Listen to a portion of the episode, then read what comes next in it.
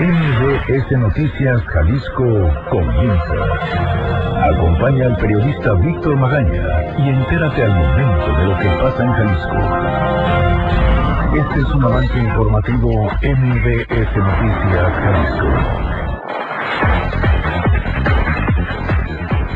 Oiga, del discurso a las prioridades. Mientras que el gobierno de Jalisco destina 29 millones de pesos para la Comisión Estatal de Búsqueda, decide que es mejor darle 167 millones a la difusión de la agenda de Enrique Alfaro Ramírez. ¿Quiénes dicen esto? Bueno, ahorita se lo vamos a platicar. El Instituto Jalisciense de Ciencias Forenses recibe certificaciones internacionales, pero persisten los errores en la identificación de personas. Aunque para el coordinador de seguridad macedonio Tamés Guajardo, este tipo de casos es hacer escándalo. Por un lado, la titular de la Secretaría de Igualdad Sustantiva entre Mujeres y Hombres considera como una falta de respeto lo dicho por el presidente sobre que el feminicidio de Ingrid es un tema para atacarlo a él en su persona. Por el otro, bueno, eso es lo que dice Fela Pelayo, pero por el otro lado, menciona que no pueden obligar al alcalde de Zapotlanejo, Héctor Álvarez, de Movimiento Ciudadano, ese, usted lo recuerda bien, ese que golpeó a una mujer en una riña callejera. Bueno, no lo pueden obligar a que tome un curso de nuevas masculinidades, vamos. Dice que son como los llamados a misa. Tampoco saben, por cierto, si el alcalde ya por su cuenta decidió tomar este curso. En Jalisco, uno de cada cinco asesinatos de mujeres se investiga como feminicidio por la falta de evidencia. Y se asignó ya un proveedor para el mantenimiento y licenciamiento de Ciudad Guadalajara. Se van a destinar 2.378.000 pesos para la póliza de mantenimiento y licenciamiento justo de este programa. De esto, por supuesto, de muchas, muchas cosas más. Oiga, ayer también, por cierto, casi se me pasa en este resumen informativo. Policías estatales y la Guardia Nacional desalojaron a los ejidatarios que están peleando el pago de sus tierras ahí en el aeropuerto internacional de Guadalajara. Vamos a platicar más adelante justamente con los ejidatarios para ver qué es lo que pasó y qué van a hacer. En un rato más también tienen rueda de prensa. Mientras, ¿qué dicen los periódicos el día de hoy? Las portadas del día. El informador. Coordinación de seguridad, cara y sin evaluar. El organismo encabezado por Macedonio Tamés casi triplicará su presupuesto este año, pero no existen indicadores de resultados.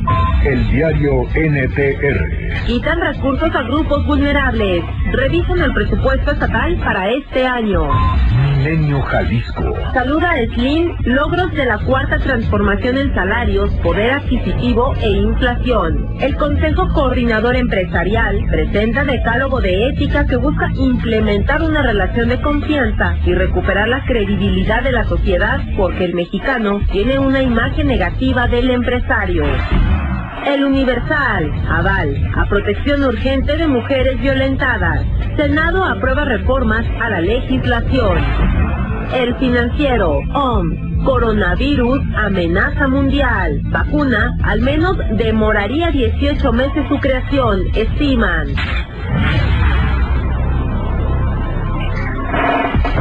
¿Cómo le va? Muy buenos días, yo soy Víctor Magaña, ya sabe, y no me voy a cansar de, repetirlo, me da muchísimo gusto que nos acompañe en este recorrido informativo. Erika Arriaga se encuentra en la producción de este espacio y Hugo López en los controles operativos. Los teléfonos en cabina son el 36 298 248 36 298 249. Las redes sociales arroba MBS Jalisco en Twitter, MBS Noticias Jalisco en Facebook. Además, estamos transmitiendo, ya lo sabe, en Facebook Live y mi cuenta personal en Twitter, arroba semáforo en ámbar.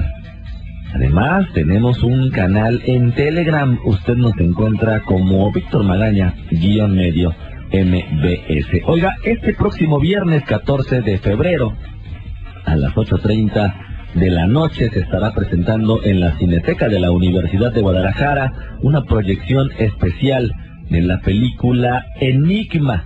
¿De qué trata esta película? Déjele cuento un poco para que se dé una idea. Nancy recibe la oferta de un programa de televisión sobre misterios sin resolver para participar en el capítulo que contará la historia de su hija. Una joven lesbiana asesinada a golpes que a ocho años del crimen aún no tiene culpables. Nancy enfrenta a su familia y las versiones que cada uno tiene de lo sucedido mientras decide si participar del espacio y reencontrarse con quien fuera su hija. Esta película es exclusivamente para mujeres. Solamente podrán asistir mujeres a esta función especial este próximo viernes a las 8.30 de la noche ahí en la Cineteca de la Universidad de Guadalajara. Y por supuesto tenemos pases dobles para usted. Si desea asistir, lo que tiene que hacer es, ya sabe, comunicarse con nosotros en cualquiera de nuestras formas de contacto, dejarnos su nombre completo, un correo electrónico y automáticamente estará participando en esta dinámica. Son nueve de la mañana con seis minutos. ¿Qué le parece si comenzamos?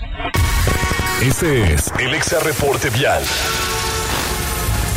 Un nuevo destino, una nueva posibilidad de vivir momentos de lujo incomparables a bordo de la nueva Enclave 2020. Oiga, toma sus precauciones, están reportando un incendio en el Salto, en la colonia Minerales, esto entre Carbón y Latón. Además, también un accidente vehicular en Zapopan, en la colonia Nuevo México, en Avenida Juan Gil Preciado y la base aérea. Otro más, bueno, también ahí en Aviación y Tesistán. En la colonia San Vicente, en Guadalajara, en Mesa del Norte y Avenida de la Cruz, para que tome sus precauciones. Y también en Villas de Guadalupe, esto en Zapopan, en la carretera a Saltillo y la calle 16 de septiembre. En la Tusanía, justo en la privada diagonal Santa Fe y Burgos Pitic, hubo otro choque vehicular. Y en la colonia Villaseñor, en Jesús García y Nicolás Romero, hubo pues varios accidentes el día de hoy en el transcurso de la mañana. Ya sabe, tome sus precauciones.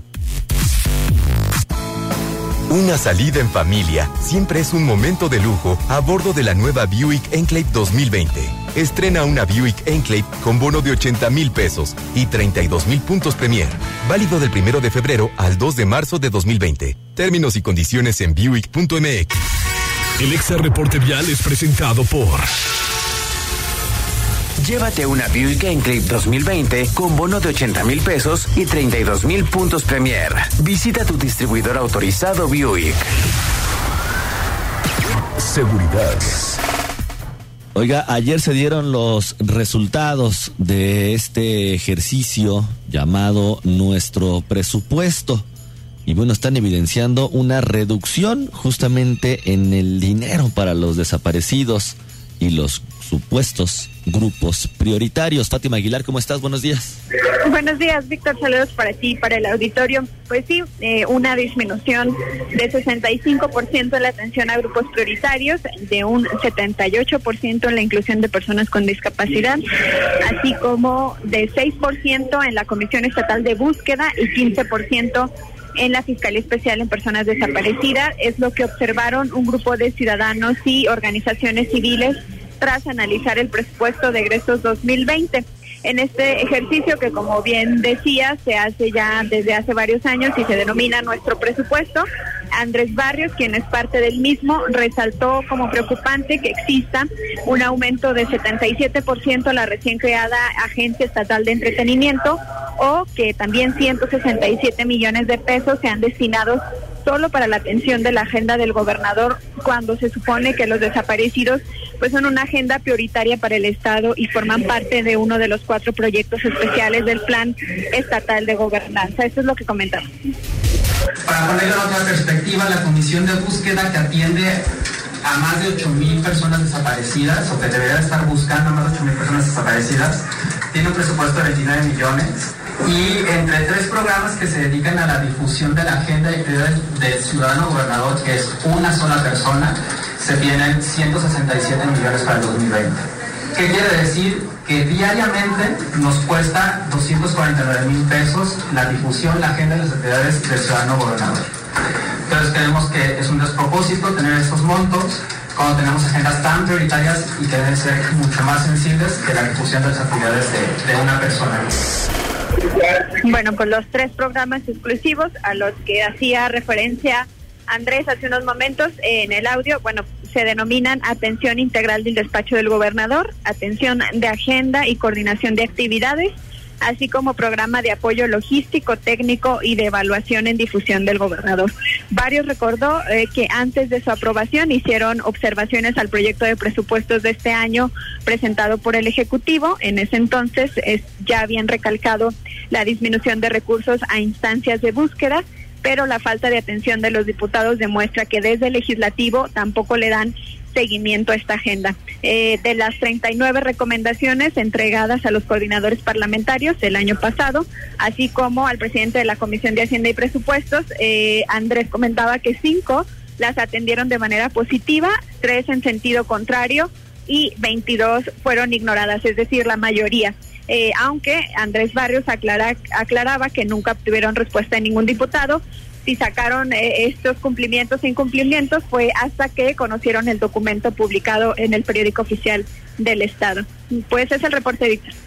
Oye, Fátima, eh, importante, sobre todo interesante lo que mencionaba al inicio del programa. Una cosa es el discurso y otra cosa la realidad. 167 millones de pesos destinados para la imagen del gobernador para anunciar, bueno, los programas que está haciendo, cómo está solucionando el tema de la movilidad o de la vialidad, el programa Toda Máquina, bueno, todo lo que el gobernador se le ocurra anunciar para mejorar de su persona, 167 millones de pesos y 29 millones de pesos solamente para el tema de desaparecidos.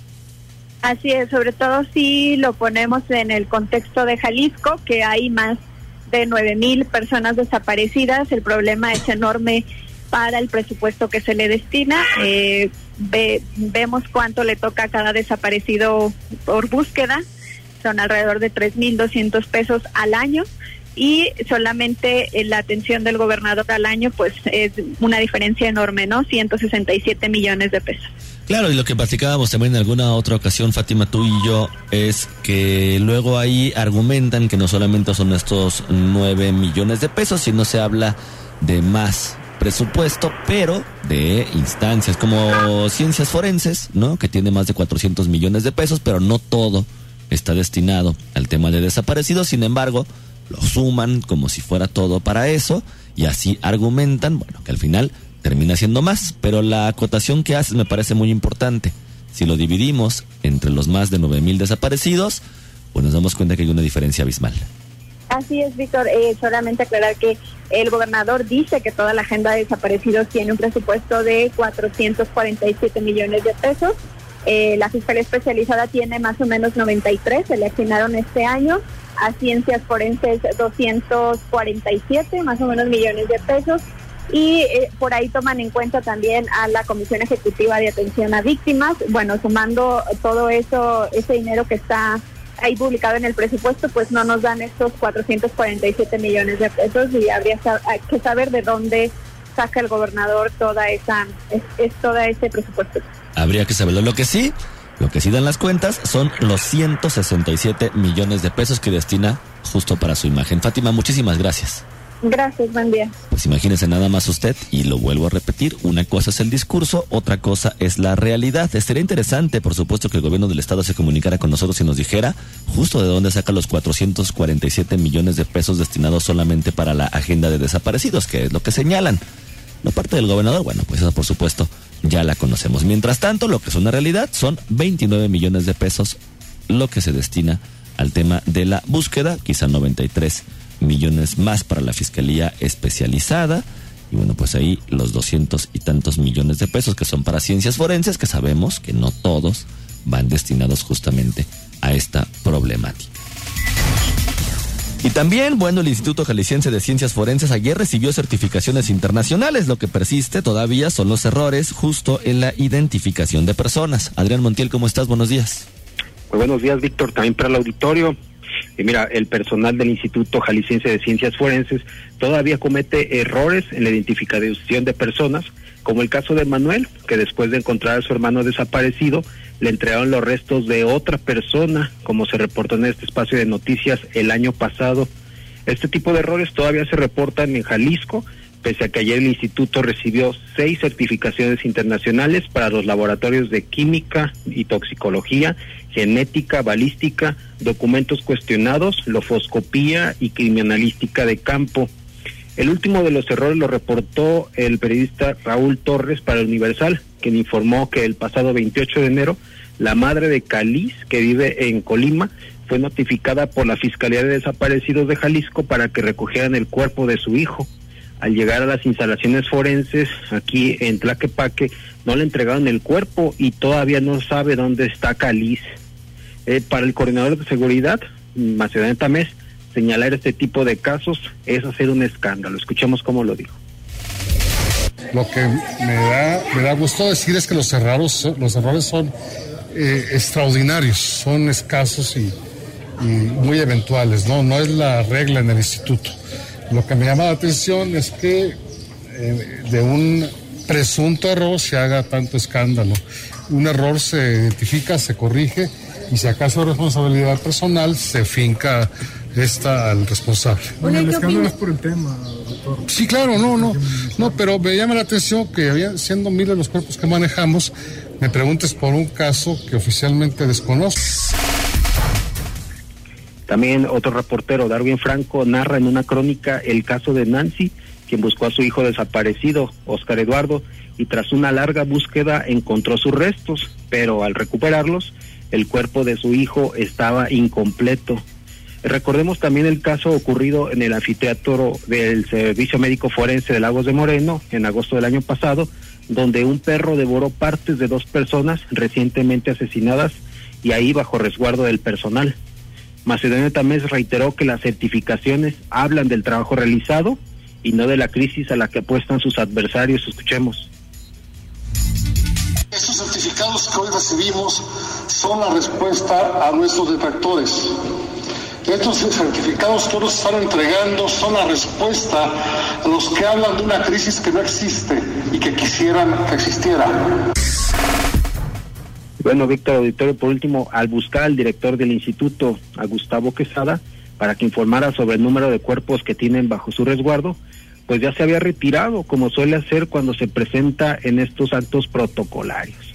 Pues el reporte, Víctor pues obviamente Adrián le van a preguntar al coordinador de seguridad justamente sobre estos casos. Este, como él menciona, de los miles de personas desaparecidas, de los miles de cuerpos que están atendiendo, pues si no hay ninguna irregularidad, no se tendría por qué estar cuestionando justamente el trabajo. Pero estas historias que nos recuerdas bien, que le recuerdas bien al auditorio, bueno, pues no son tampoco asuntos menores, son historias donde les llaman a las familias para decirles que ya están identificados el cuerpo de su familiar, que pueden ir a recogerlo, y cuando llegan pues se dan cuenta o que le faltan partes, o que es otra persona, o en el caso de Manuel, que estaba recordando que se publicó en este espacio informativo, que no solamente no era su hermano, sino eran partes de diferentes cuerpos armados para entregarle que, que, le recomendaban a él no ver el cuerpo y que de no haberlo hecho, pues quién sabe a quién hubiera enterrado. Y por último, por último, este caso también del perro que termina comiéndose partes de dos cuerpos allá en Lagos de Moreno. Bueno, pues no son asuntos menores. Qué bueno que sean certificados, pero también hay que darle atención. No es un asunto para hacer escándalo, como dice el coordinador. Es un asunto justo para que no sigan sucediendo estas cosas. Adrián Montiel, muchísimas gracias. Muy buen día, Víctor, gracias. Oiga, son 9 de la mañana con 19 minutos. Le recuerdo que estamos regalando pases dobles para la película Enigma, esta función especial que es exclusiva para mujeres. Lo que tiene que hacer es acudir, perdón, comunicarse con nosotros en cualquiera de nuestras formas de contacto al 36 298 248 36 298 249, escribirnos en las redes sociales arroba MBS Jalisco en Twitter, MBS Noticias Jalisco en Facebook, a mi cuenta personal arroba semáforo en ámbar o bien en el canal en Telegram Víctor Magaña guion medio MBS dejarnos su nombre completo, un correo electrónico y automáticamente estará participando para esta dinámica. Luego del corte, pues aquí la Secretaría de Igualdad Sustantiva entre Mujeres y Hombres se dijo en contra de eliminar el feminicidio a nivel federal y consideró como una falta de respeto lo dicho por Andrés Manuel López Obrador el día de ayer en la mañanera. Pero por otro lado, por otro lado, ya le preguntaron si el alcalde de Zapotlanejo ya fue a estos cursos de nuevas masculinidades que le habían dado como una recomendación luego de golpear a una mujer en una riña callejera. ¿Y qué cree? Son como las llamadas a misa. Ahorita le platico. Víctor Magaña está en XFM 101.1. Estamos de vuelta con la información más importante a nivel local. La entrevista. Oiga, son 9 de la mañana con 25 minutos. Déjale doy un poco de contexto. Desde hace muchísimos años los ejidatarios del Zapote han estado en un tema legal exigiendo el pago justamente de las hectáreas de los ejidos donde está construido una parte o, un, o el aeropuerto internacional de Guadalajara. Estuvieron 98 días en el estacionamiento justo del aeropuerto, ahí bloqueando los accesos, justo exigiendo, exigiendo que se resuelva este conflicto viene desde la parte federal, también eso es importante señalarlo, pero ayer a las 4 de la mañana, pues según lo que están denunciando, fueron desalojados por la Policía Estatal y por la Fuerza Nacional. Tengo en la línea telefónica a Nicolás Vega, es el dirigente justo de los ejidatarios del Zapote para saber qué es exactamente lo que sucedió. Nicolás, ¿cómo está? Buenos días. ¿Qué tal, Víctor? Buenos días. No fue ayer, fue hoy a las 4 de la mañana. Perdón, 4 de la mañana del día de hoy. Cuando fuimos, fuimos desalojados, agarró el control la Guardia Nacional y no no estaba, no, no, no hacíamos bloqueos, estábamos en plantación permanente ahí en el aero, en el estación en el estacionamiento y hoy efectivamente a las 4 de la mañana llegó la llegó la policía estatal con muchos elementos detrás de ellos la Guardia Nacional donde corrió a los estatales y se hizo cargo la Guardia Nacional, pues que viene siendo la misma. Eh, sacó, a sacó a los del Estado, que porque no les correspondía en esa área. Y bueno, pues sin ningún documento en mano, quiero decirte que el ejido nunca ha hecho invasiones ilegales. El ejido estaba ahí a través de documentos legales, de una sentencia otorgada por un por, por un por un tribunal colegiado del Fuero Común y tenemos una sentencia donde deben de pagar dictada por un tribunal colegiado en materia administrativa. Entonces, bueno, pues el ejido tiene los, los documentos necesarios. Ellos eh, decían que tenían un interdicto de posición otorgado por un ministerio público, el cual el ministerio público no se presentó hoy en la mañana. A las dos horas presentaron el oficio, un oficio dictado el 21 de enero de este mismo año, el cual fue combatido con una suspensión de plano otorgada al favor del ejido El Zapote y con una sentencia donde los terrenos son ejidales, son somos los legítimos dueños, bueno, el, el coronel que iba a cargo de, del operativo de la Guardia Nacional dijo que él no tenía conocimiento de la documentación del ejido, que lo habían engañado, pues cosas de esas, pero el caso fue que, que nos quitaron el control de lo, de, lo, de lo que está dentro de nuestros terrenos, Víctor.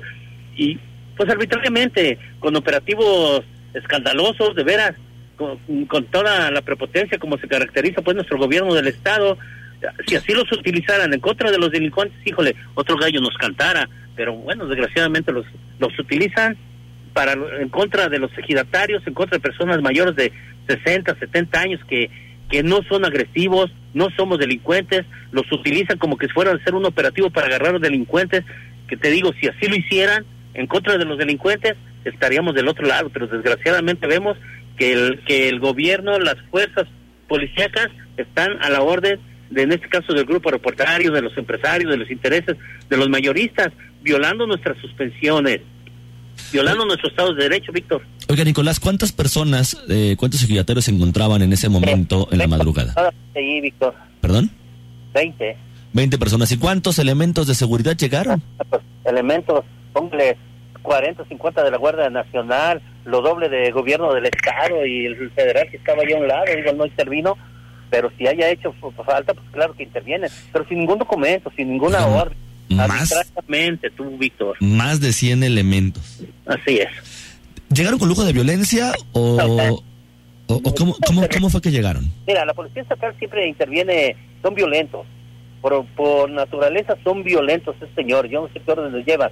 Pero bueno, ahí los contuvo la Guardia Nacional, incluso los sacó, le dijeron que ellos no tenían que estar ahí, los corrió. O sea, ni siquiera se ponen de acuerdo entre la Guardia Nacional y la Policía Estatal para ver finalmente quiénes son los que van a llegar. Claro que no.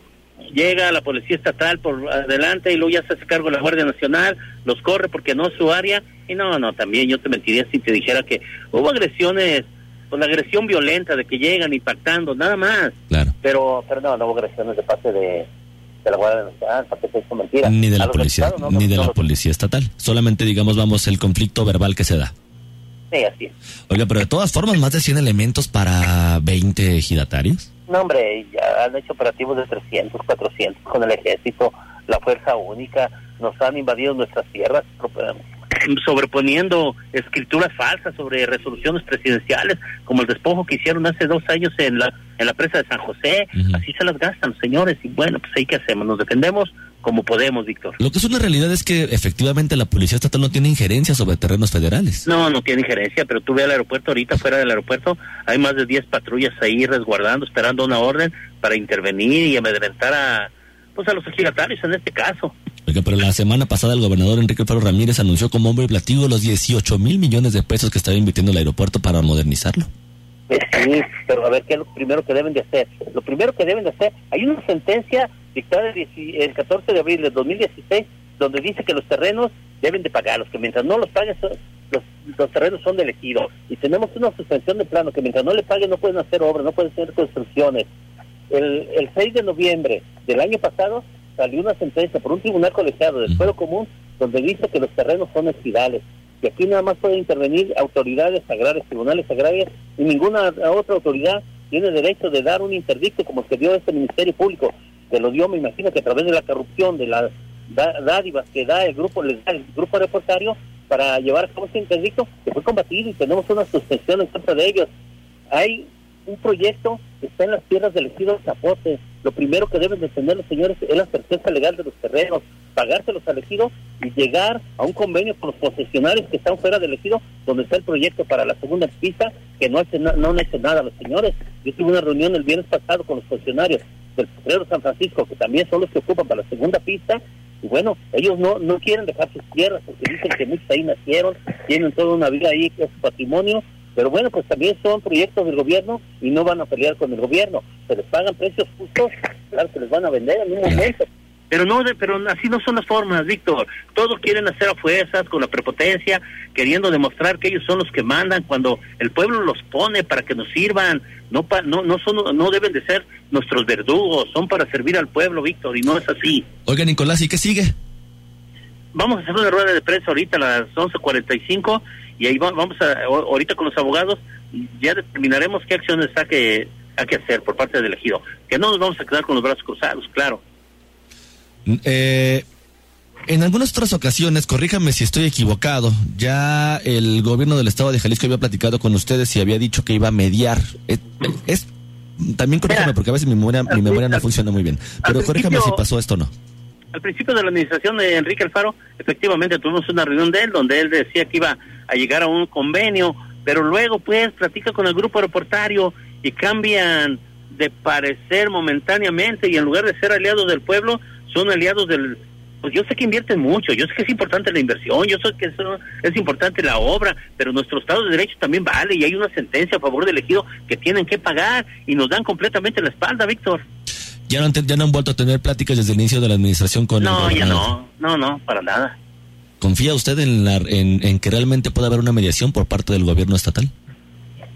Pues mira, siempre las mediaciones quieren de sacarnos a la fuerza. Una vez que primero sálganse y luego platicamos, dejamos cuando vino el superdelegado ahí al estacionamiento, le entregamos el estacionamiento, el platicamos con él, quedó de recibirlo, no nos recibió, estamos en la subsecretaría de gobernación en una mesa de trabajo, la cual está en eso, en una mesa de trabajo, unas promesas, sé que no se ha llevado a cabo nada en realidad, Víctor. Hemos ido cuatro veces a la Ciudad de México, a la subsecretaría, otras dos veces fuimos a la secretaría, otra vez a Palacio Nacional, o sea que un, un sinfín de vueltas pues, para que nada más nos digan en 15 días les damos otra cita, todo va caminando, pero la verdad es que hay sentencias a favor no camina, y lo de ellos, al, al, al tronido de dedos quieren que camine como la ejecución de obras que quieren hacer, donde hay suspensiones. Ahorita, ahorita están empezando obras, habiendo suspensiones, y yo te aseguro que para cuidarlos tienen un, todo un aparato de seguridad, utilizando la fuerza estatal, la fuerza federal, todo tipo de gobierno, como que si fuéramos unos delincuentes, Víctor, para, para no respetar el Estado de Derecho y no respetar una sentencia dictada por un tribunal colegiado. Pues ahí está Nicolás Vega, dirigente de los ejidatarios del Zapote, como siempre. Le agradezco haberme tomado la llamada a la disposición en este espacio informativo. Hay que ver y estaremos muy al pendientes de lo que anuncien en unos momentos más en esta rueda de prensa y por supuesto saber quién dio la orden de mandar a más de 40 elementos de la policía estatal justamente ahí con ustedes. No sabemos quién la dio, pero como siempre, lo van a negar, Víctor. Oiga, pues díganos, díganos, díganos, díganos quién la dio. pues todo el mundo sabe, pero no, pues estamos a cualquier cosa ya que la tengamos. Oiga, oiga, dirigente, no todo, no todo el mundo sabemos, díganos quién la dio. No, está bien, Víctor. Te paso muy buenos días y muchas gracias. Bueno, pues ahí está la voz de Nicolás Vega, dirigente de los ejidatarios del Zapote. Al final ya lo escuchó usted, no se animó, no se animó a decir. Según él, quien había dado, por supuesto, la orden, claro, hay una cabeza, tiene que, tiene que entregarla y, por supuesto, estaremos preguntando en la Fiscalía Estatal para ver quién envió a estos elementos justamente en la madrugada a desalojar a los ejidatarios. Seguridad. Oiga, aplicar el protocolo de feminicidios en todas las muertes violentas de mujeres ha permitido en Jalisco, además de visibilizar el problema de violencia, incorporar a las víctimas indirectas de este delito a beneficios del gobierno estatal. De tal manera, desde la Secretaría de Igualdad Sustantiva entre Mujeres y Hombres se está en contra de su eliminación como se ha planteado a nivel federal. Su titular Fela Pelayo López consideró que las expresiones del presidente de la República sobre este tema durante la mañanera de ayer son una falta de respeto, pues reconocer el feminicidio es la base para el acceso a la justicia de las mujeres frente a un Estado machista con violencia estructural y leyes sin perspectiva de género como la ley de ejecución de penas. Escuchemos. Eso nos ha permitido analizar casos con una perspectiva de género que en el acceso a la justicia pone a las víctimas en una situación completamente diferente a, que si fuera una tipificación distinta a la misma. Entonces nosotros por parte de la Secretaría no estamos de acuerdo en que eh, se haga esta propuesta para, para empezar y mucho menos en que se piense la posibilidad de aprobarse. Descartó que desde su secretaría vaya a existir un pronunciamiento en contra de esta reforma porque a nivel federal ya se han hecho manifestaciones de distintas figuras públicas, entre ellos diputados y senadores. Sobre el incremento de muertes violentas de mujeres en Jalisco durante el mes de enero, López dijo que a raíz de la aplicación del protocolo de feminicidio para todos los asesinatos de mujeres en esta administración, sabían que las víctimas de este delito iban a aumentar. Lo que es una realidad es que solamente una de cuatro carpetas de investigación de asesinatos contra mujeres se investiga como feminicidio, pues según lo que dice el coordinador de seguridad, Macedonio Tamés, lo que hace falta es evidencia. Oiga, y en este mismo tenor, Héctor Álvarez Contreras, alcalde de Zapotlanejo por Movimiento Ciudadano, no ha asistido hasta ahora a ningún curso de nuevas masculinidades. Esto a pesar del llamado hecho por la Secretaría de Igualdad Sustantiva entre Mujeres y Hombres a asistir al Centro Especializado para la Erradicación de las Conductas Violentas hacia las Mujeres, el SECOBIM. Esto luego de que el pasado 25 de diciembre golpeara a una mujer durante un conflicto vecinal. La titular de esta secretaría, Fela Pelayo López, aseveró que tampoco les ha notificado si el curso lo tomó en algún otro lugar, pero no se le puede obligar a menos que exista un proceso penal en su cuenta. Escuchemos. Eh, para, para obligarlo a otro tipo de, de, eh, acciones, tendría que haber una denuncia de por medio que se tendría que hacer en la fiscalía por parte de una víctima y un proceso que hace directamente la fiscalía. Por nuestra parte, nuestra atribución, la máxima que podemos aplicar es la invitación que hicimos al presidente para que tanto él como su equipo puedan llevar a cabo ciertas acciones de masculinidades alternativas, así como las propias de la alerta de violencia de género. Imagínense nada más una invitación, así como las llamadas a misa. Bueno, en el Congreso del Estado se mandó a la congeladora una iniciativa de la priista Sofía García Mosqueda, en la que se pedía al alcalde solicitar licencia a su cargo, en tanto se deslindan responsabilidades. En la sesión del 22 de enero estaba programada a votarse, pero fue retirado y no se ha vuelto a discutir el tema. Ya le mandamos la invitación, dice la secretaria de Igualdad Sustantiva entre Mujeres y Hombres. Damos una pausa y regresamos. Noticias MBS Jalisco por XFM 101.1. Estás escuchando MBS Noticias Jalisco con Víctor Magaña. 9 de la mañana con 44 minutos. Regresamos a cabina de MBS Noticias Jalisco. Oiga, nos comentan a través de nuestro canal en Telegram. Pésimo que Alfaro se preocupe más por levantar su imagen destinando 167 millones de pesos. Si ese dinero lo utilizara para atender las necesidades del Estado, no, necesitaría gastar nada en promoción. Los mismos jaliscienses reconoceríamos su trabajo. Los billetes que gastan su imagen no taparán las fosas clandestinas que se encuentran en el Estado prácticamente a diario. Además, también sobre un reporte que hacen en redes sociales, en Twitter, de que otra vez le cristalearon a una persona su vehículo en menos de un mes en Guadalajara y que la policía de Guadalajara dice ni siquiera se inmuta en llegar en el mismo cuadro de la ciudad, misma calle con dos módulos de policía. En 2020 se nota de quién es la ciudad, es lo que dicen. Y además comentan, no solo en Guadalajara, yo tengo un problema con el ruido de un negocio, un bar de alitas atrás de mi casa. Llamo a la policía y el gobierno de Tlajomulco para que chequen decibeles, permisos, etcétera. Y claro que el problema sigue. No quiero pensar que da mordida, dice, para nada, para nada. Es lo que están señalando a través de las redes sociales. Este es el Exa Reporte Vial. Empieza ya a experimentar los instantes de lujo en tus paseos a bordo de la nueva Enclave 2020. Oye, si usted está acostumbrado a circular por la avenida Chapultepec, por la glorieta de los niños héroes, Mariano Otero, tome sus precauciones porque a partir del día de hoy y hasta el 15 de febrero se va a realizar el Grand Prix 2020. Estas son unas carreras de go-karts y bueno, van a cerrar de la calle Marsella hasta todos Niños Héroes, glorieta de los Niños Héroes, Avenida Chapultepec hasta Mexicalcingo, Avenida Chapultepec hasta después de Calle Progreso y también gran parte de Mariano Otero para que tome sus precauciones. Está horrible el tráfico por Avenida Niños Héroes, es un estacionamiento, llevo más de una hora, es lo que comenta Fabio. Ay, perdone usted, Fabio. Bueno, justamente es eso. Están, están cerradas las calles en esta zona. Lázaro Cárdenas dice lo mismo. Bueno, pues hay una carrerita ahí de Grand Prix 2020 de go-karts y bueno, decidieron que va a estar cerrado del 12 de, fe- de febrero del día de hoy justamente hasta el 15 de febrero. Además hay un hundimiento en Guadalajara, en la colonia La Perla, en Manuel Doblado y Javier Mina para que tome sus precauciones. Un choque vehicular en Zapopan, en la colonia Balcones de la Cantera, en Cantera Blanca y Plata. Un motociclista lesionado en Zapopan, en la colonia Parques del Bosque, Independencia y del Bosque. Y además otro incendio en Tlaquepaque, en la colonia Hacienda del Real, Chocolate y Ruano.